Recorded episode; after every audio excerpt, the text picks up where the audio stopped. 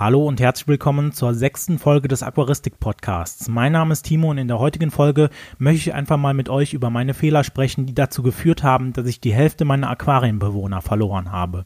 Also ich würde sagen, let's go.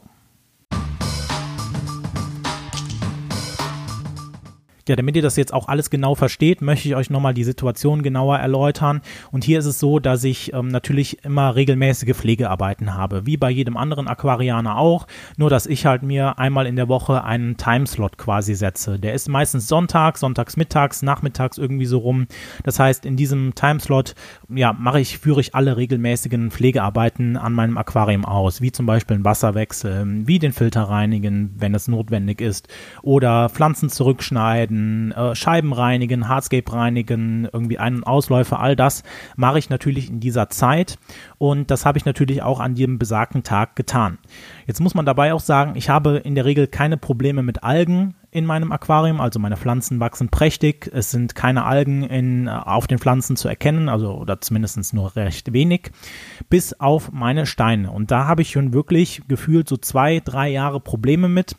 Ähm, ich nutze ja die Sairio-Steine, ähm, das sind diese Mini-Landschaften und da habe ich wirklich immer massive Probleme, dass da wirklich ja ein, immer ein recht starker Algenbelag drauf ist. Das ist mal mehr und mal weniger und in der letzten Zeit ist es mal wieder mehr geworden.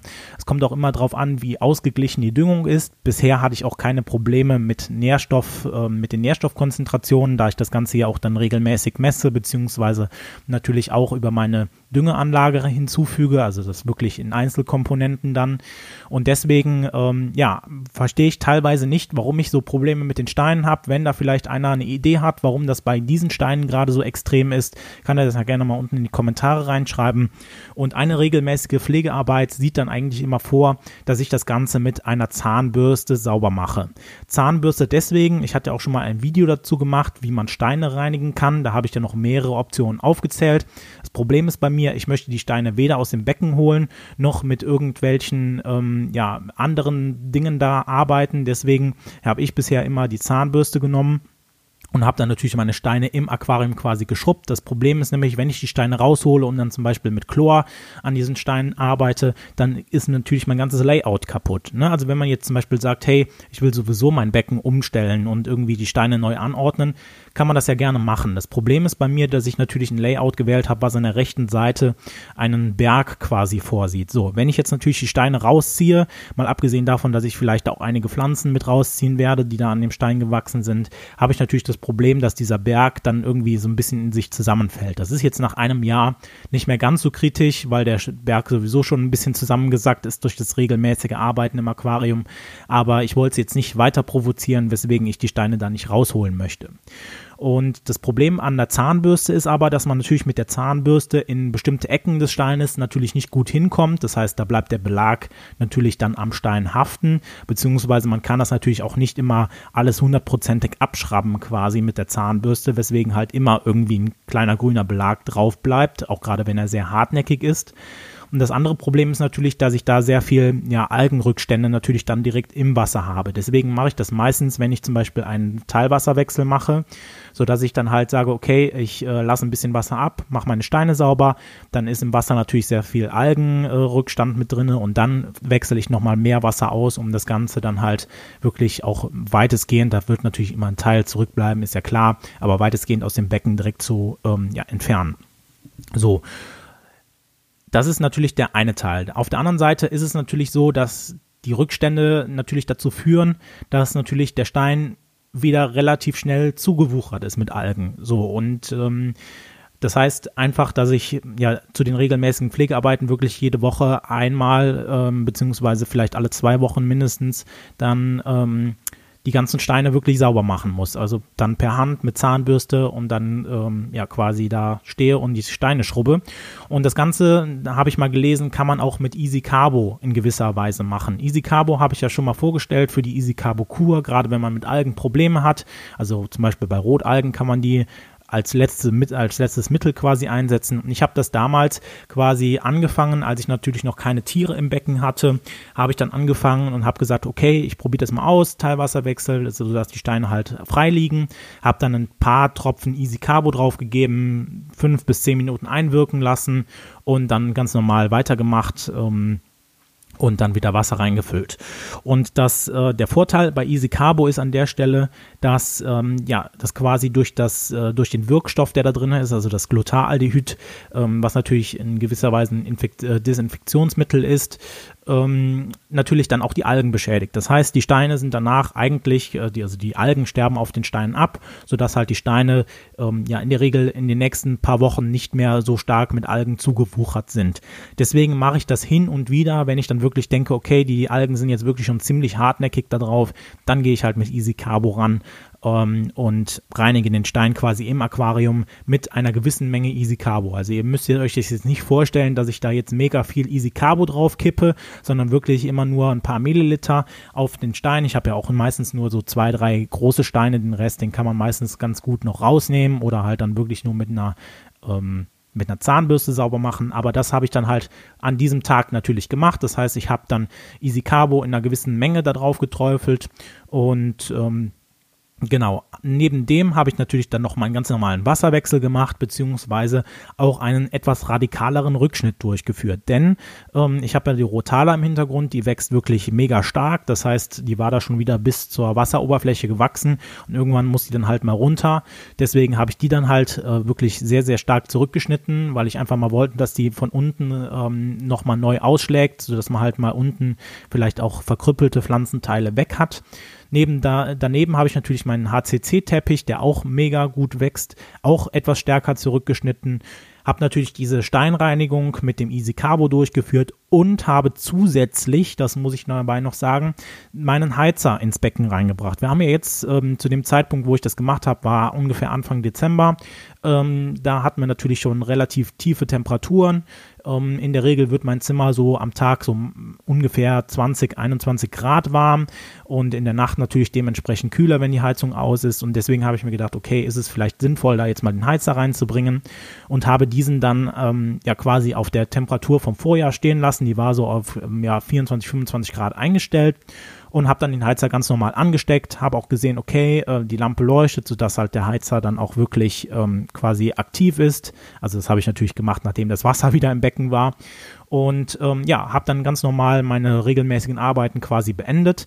Und was vielleicht noch wichtig für euch jetzt ist, um das Ganze zu verstehen, es war ungefähr gegen Mittag. Das heißt, ähm, die Beleuchtung in meinem Aquarium ist ungefähr bis äh, ja, 17 Uhr an. Das heißt, die hatte noch ungefähr drei bis vier Stunden, ich kann das jetzt nicht mehr so genau rekonstruieren, quasi zu leuchten.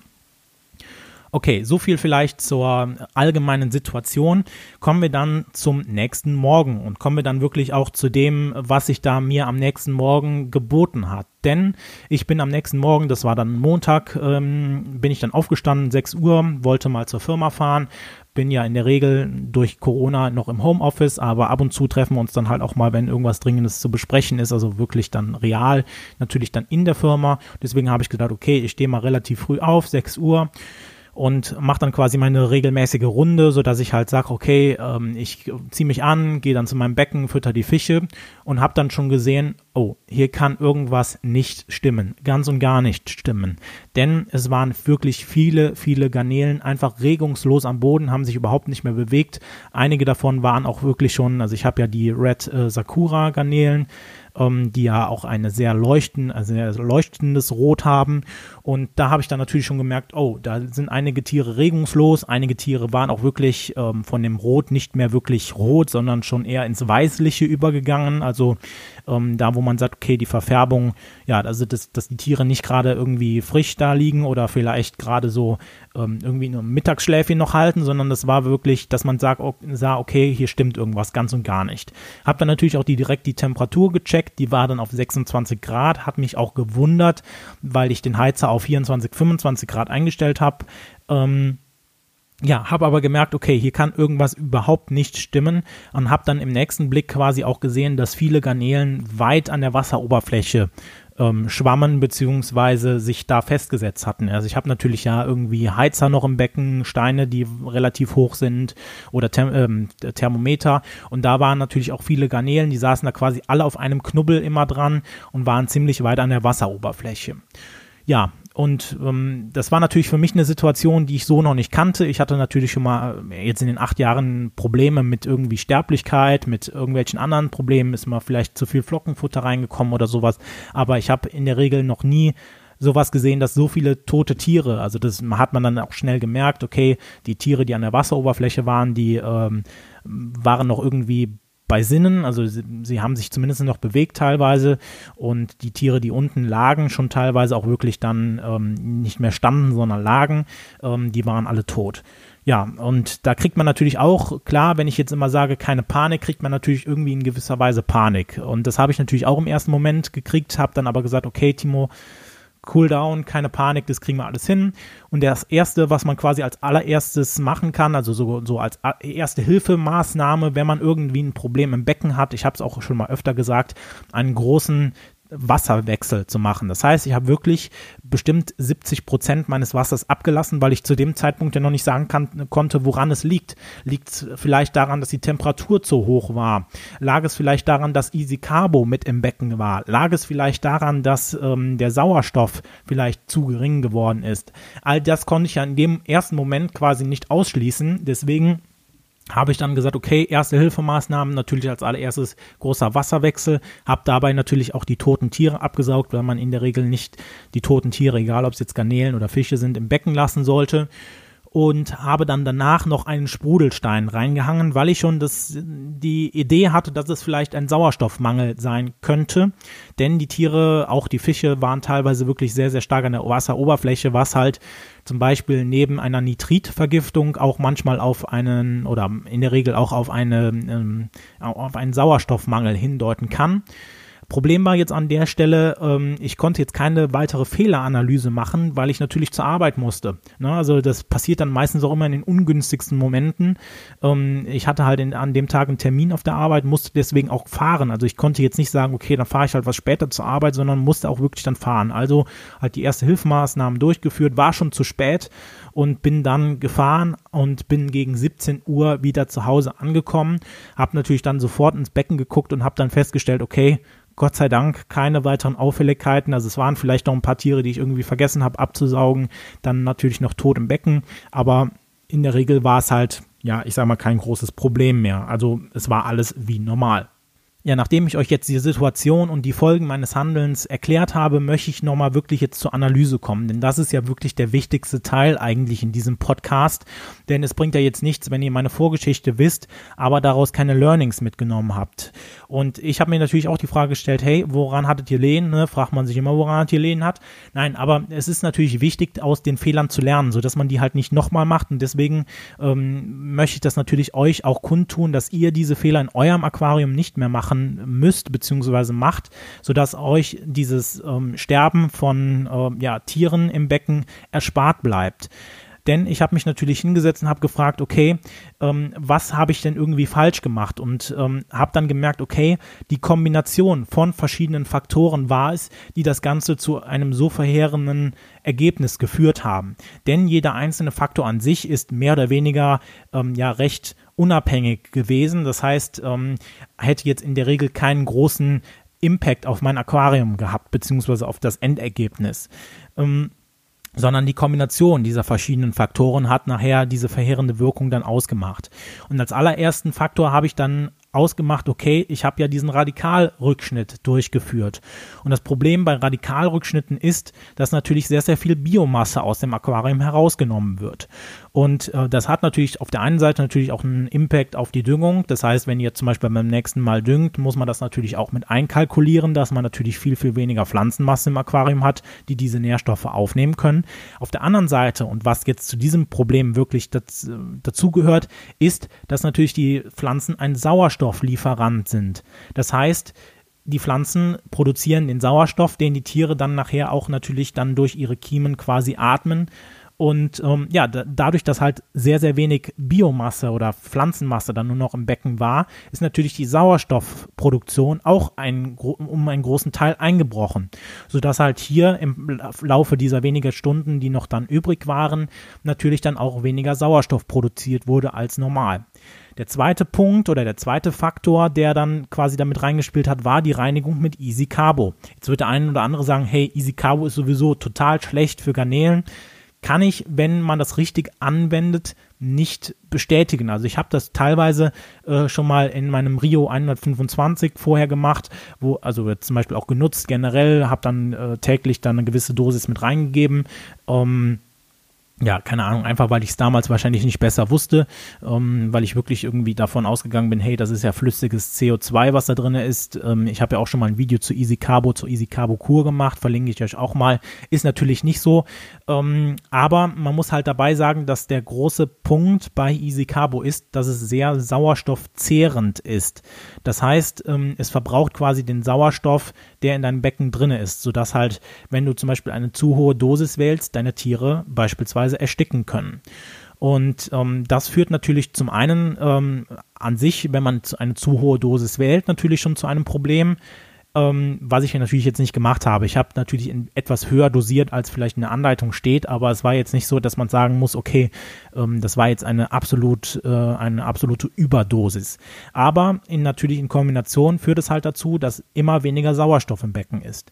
Der dritte Faktor, den ich dann ermittelt habe, war der, die Temperaturerhöhung, die ich gemacht habe. Mein Becken hatte zum Zeitpunkt des Wasserwechsels eine Temperatur von ungefähr 20 Grad Celsius.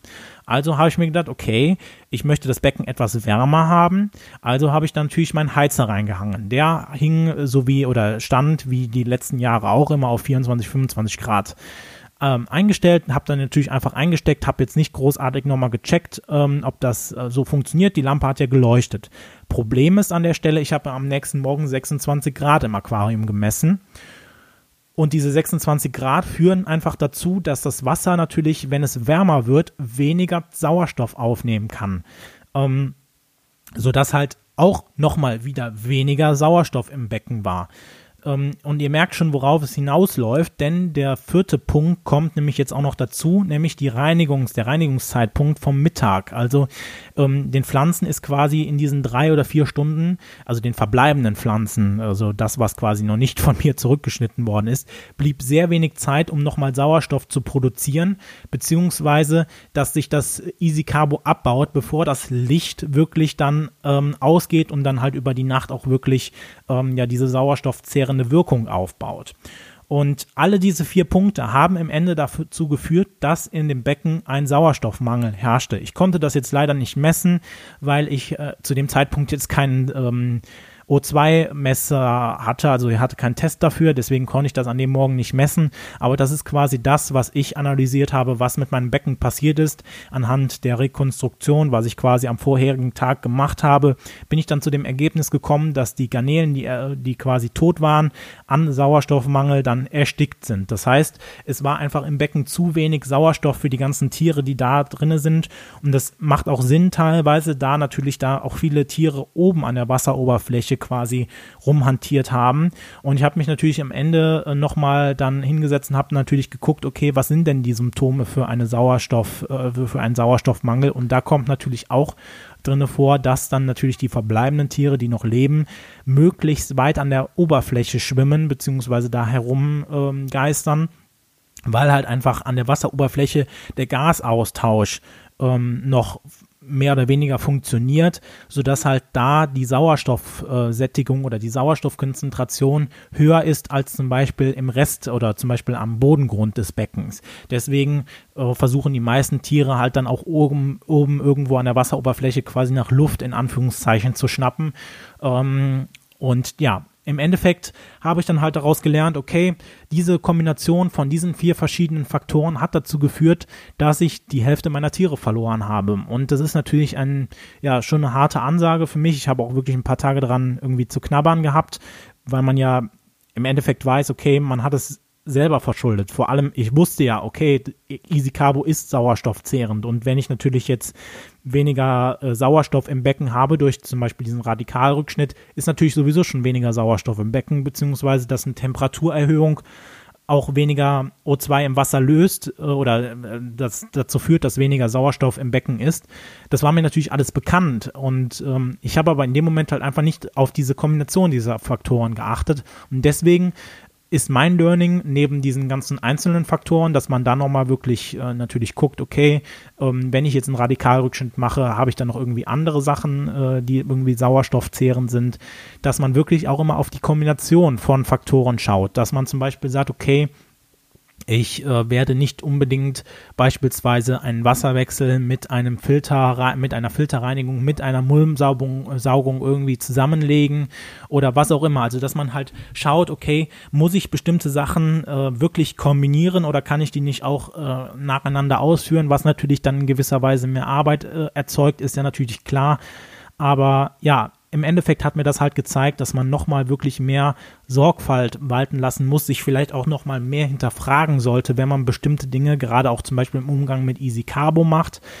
Ähm, es ist für mich immer wirklich ein, ein gutes Mittel, wenn man als, als letzte Wahl quasi gegen irgendwie Algenprobleme damit vorgehen will. Also, dass man sagt, okay, ich will meine Algenprobleme in den Griff bekommen. Ist für mich ein solider Grund, das einzusetzen, aber man sollte sich auch der Risiken von Easy Carbo bewusst sein ähm, und was es halt auch mit deinem Becken macht, wenn du zum Beispiel jetzt eine gewisse ähm, Sauerstoffzehrung dann in deinem Becken hast. Gut, das war es von meinem Fehler oder von meinen Fehlern, die ich in, ähm, ja, bei meinen regelmäßigen Pflegearbeiten mal gemacht habe, was dann quasi da rausgekommen ist. Ich hoffe, ihr konntet in diesem Podcast einiges mitnehmen, sodass euch diese Fehler dann erspart bleiben und dass ihr weiterhin Spaß an der Aquaristik habt, Spaß mit euren Bewohnern, die auch noch lange leben und ja, dann würde ich sagen, war es das von diesem Podcast. Ich würde mich freuen, wenn wir uns das nächste Mal wieder hören. Lass natürlich gerne für diesen Podcast auch einen Daumen nach oben da, beziehungsweise bewerte den Podcast, wenn du auf Spotify oder Google Podcast unterwegs bist, damit du mir hilfst, quasi diesen Podcast weiter zu verbreiten. Und ich würde sagen, wir sehen oder hören uns dann im nächsten Video oder Podcast und ich würde sagen, bis dann. Ciao.